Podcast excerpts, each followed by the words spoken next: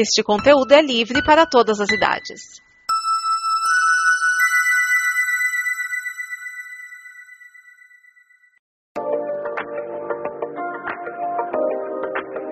E aí galera, tudo tranquilo com vocês?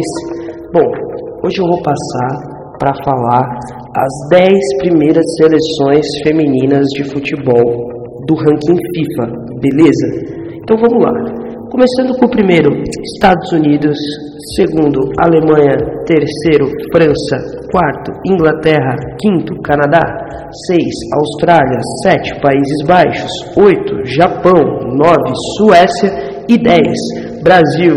É, galera, a gente está só em décimo, mas com o tempo a gente vai chegar nesse primeiro lugar aí, que é onde a gente merece estar, não é mesmo?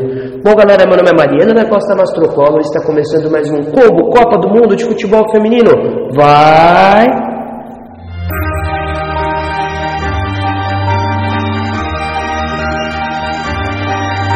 Olá, meu nome é Sara Está começando o Combo Copa Feminina, o seu programa sobre a Copa do Mundo FIFA 2019. Pelo grupo C, o mesmo do Brasil, Jamaica e Austrália jogaram na cidade de Grenoble. As Matildas venceram por 4 a 1, com os quatro gols marcados por Kerr, que agora também é artilheira da competição ao lado da americana Alex Morgan. Com a vitória, as australianas se classificaram em segundo lugar no grupo, devido à quantidade de gols pró. Elas têm oito, o Brasil fez seis enfrentam a Noruega nas oitavas. A Jamaica sai da Copa zerada, mas com o primeiro gol da sua história em mundiais femininos marcados por Solano, e com a expectativa de que da próxima vez pode ser melhor, já que quem acompanhou a partida viu que as jamaicanas foram insistentes e souberam colocar a bola no chão para jogar. Em Valenciennes, o Brasil enfrentou a líder do grupo Itália e venceu por 1 a 0. Mas os detalhes da partida a gente confere agora com a Amanda.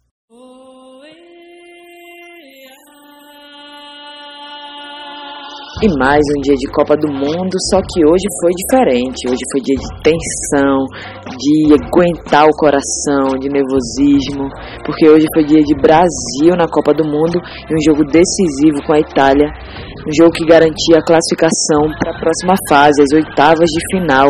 O Brasil precisava vencer o jogo, mesmo se perdesse ou empatasse, ele tinha chance de classificação, mas a equipe precisava da vitória para se reafirmar na competição, para levantar a moralzinha, né?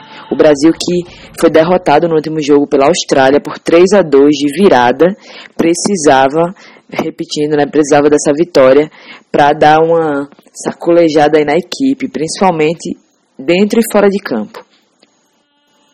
E uma das cenas que mais chamou a atenção logo na, no aquecimento né, do jogo foi a Andressa Alves, que por conta de lesão ela não está mais na Copa do Mundo, né, não vai atuar mais nos jogos. Ela anunciou no Instagram em um texto bem emocionante, bem tocante mesmo, que ela estaria fora da Copa e seria mais uma torcedora aguerrida aí pelo Brasil. Ela entrou junto com o time na, no aquecimento e foi às lágrimas. Foi uma cena bem é, complicada né, de ver. Andressa Alves, que tinha sido, é, como a gente já tinha colocado aqui nos podcasts anteriores, ela tinha sido um dos destaques do Brasil em campo. Não é? Ela que estava ajudando ali na armação de jogadas e fazendo essa ponte entre o meio de campo e o setor ofensivo do Brasil. Infelizmente, a gente não vai ter mais Andressa Alves nos próximos jogos. E isso fez bastante falta no jogo de hoje contra a Itália. Quem entrou no lugar da Andressa foi a Ludmilla e a Andressinha entrou no lugar da Formiga. Duas substituições aí bem importantes para o time do Brasil. E a gente começou já a sentir um pouco essa readaptação da equipe no início do primeiro tempo. O Brasil entrou no jogo um pouco nervoso, a gente sentiu um pouco do nervosismo das meninas em erros de passe, né? Uma coisa que vive acontecendo nos jogos. Aconteceu novamente hoje. Alguns erros muito banais ali. E principalmente posicionamento também. As meninas estavam um pouco perdidas logo no início do jogo. Mas na metade ali do primeiro tempo, as coisas começaram a se ajustar. O Brasil começou a ficar mais ofensivo. Peças chaves aí como a Marta, a Debinha e a própria Andressinha começaram a se ajustar ali no meio de campo e armar mais jogadas. Logo ali na metade do primeiro tempo, duas bolas, né, duas grandes chances que o Brasil teve de abrir o placar em dois escanteios. No primeiro, Marta cruza, Debinha tenta encaixar a bola num gol de letra, né, marcar de letra, só que a goleira estava bem posicionada, a goleira da Itália, e acaba tirando essa bola, né, bem na queima-roupa, né? Aquelas defesas bem difíceis. Logo depois, a Marta vai cobrar o escanteio novamente, foi escanteio para o Brasil, e tenta um gol olímpico que foi tirado ali, ó, nas pontas do, dos dedos pela goleira da Itália, que mais uma vez estava bem posicionada, inteira no lance, salvou a Itália aí de levar o primeiro gol. Mas o Brasil não desistiu e tentava, né, durante todo o primeiro tempo, chegar ao gol, é, com jogadas ofensivas ali, principalmente com a participação da Debinha, como eu já tinha dito antes, e a Andressinha começando a ajudar ali com a Marta a armar o ataque. A gente viu também muitas vezes a Cristiane voltar para ajudar na contenção e na recuperação da bola. É uma coisa que ficava visível, né? Porque a defesa do Brasil, né, o setor defensivo ainda estava um pouco atrapalhado. A Itália também tentava chegar ao gol, a Girelli chegou até a marcar um gol no primeiro tempo, só que foi é, anulado pelo, pela bandeirinha, porque ela estava muito impedida, nem precisou de árbitro de vídeo para isso, né? Mas terminou o primeiro tempo, Brasil 0 a 0 tentava buscar o gol, né? Finalizava, mas a bola não parecia que não queria entrar. No segundo tempo, o Brasil voltou muito melhor, muito mais, digamos que assertivo nos posicionamentos. A Andressinha voltou com tudo nesse segundo tempo, ajudando mais ali, principalmente na, não só nas criações, mas, mas também na contenção da bola. E foi no segundo tempo que o perigo, né, o Brasil começou a chegar com mais perigo no gol. A Andressinha teve uma cobrança de falta perfeita, a bola bateu na trave, se fosse um pouquinho mais para baixo, né, ou o lado, ela tem encaixado naquele gol. Andressinha que um dos destaques é a bola parada, né, essa cobrança de falta ali na entrada da área é o destaque dela. E foi quase gol. Logo depois de um lance de velocidade da Debinha entrando na área, ela foi derrubada e a juíza marcou pênalti assertivamente e a Marta foi bater, bateu perfeitamente, converteu e se tornou a maior goleadora de Copas do Mundo.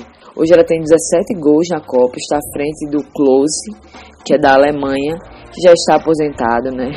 dificilmente vai alcançá-la, não volta mais para a Copa.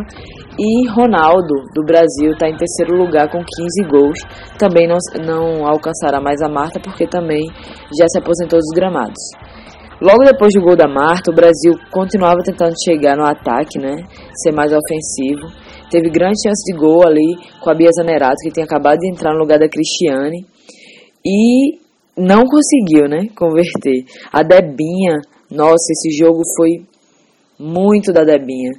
Ela estava com fome de gol, jogou muito, é, muitas vezes chegou perto de marcar ali o gol, mas mais uma vez ficou no quase, né? Eu acho que a Debinha no próximo jogo devia marcar um gol só de tentativas nessa Copa.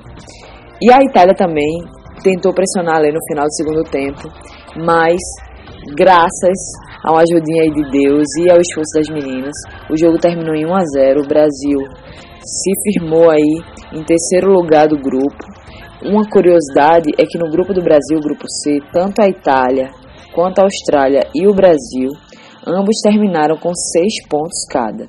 O que diferenciou aí as colocações, né, a classificação, foi o saldo de gols. E aí na ordem né, desses saldos de gol, a Itália está em primeiro, a Austrália vem logo depois em segundo e o Brasil em terceiro. O próximo adversário do Brasil, né, na próxima fase, ainda não foi definido. É, será definido por uma combinação de resultados dos jogos de amanhã, no caso de hoje. Se vocês estiverem ouvindo esse podcast, provavelmente estão ouvindo na, na quarta-feira. É, e aí será definido hoje, mas provavelmente tudo indica que o adversário do Brasil será ou a Alemanha ou as anfitriãs França. O que é que eu prefiro? Não preferia nenhuma das duas, né? Para ser sincera mas eu acho que entre as duas eu preferia a Alemanha, porque a Alemanha não chegou tão bem, né? Não mostrou todo o seu futebol ainda nessa primeira fase da, do campeonato, que é bom. É, e também a França conta com uma questão muito positiva que é a torcida de casa ao seu favor.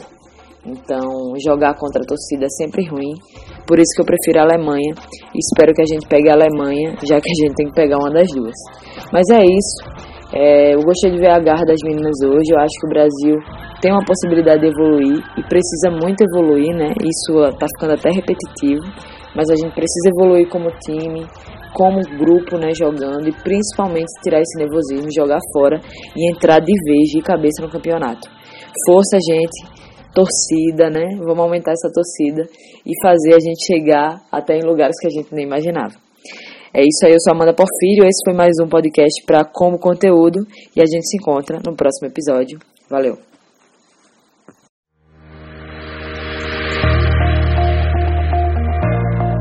Anote os jogos da terceira rodada do Grupo D, que acontecem na quarta-feira, dia 19 de junho. As duas partidas serão às 16 horas, em Nice, o Japão encara a Inglaterra e em Paris, a Escócia tem pela frente a Argentina. Acessando o Apoia-se da Combo, você fica sabendo como nos ajudar a produzir mais programas, como o Combo Copa Feminina e o Combo Copa América.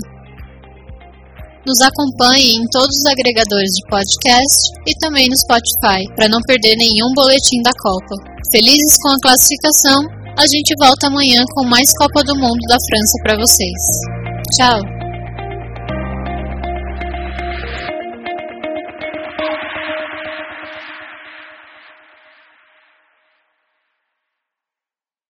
Esta é uma produção da Combo. Confira todo o conteúdo do amanhã em nosso site comboconteúdo.com.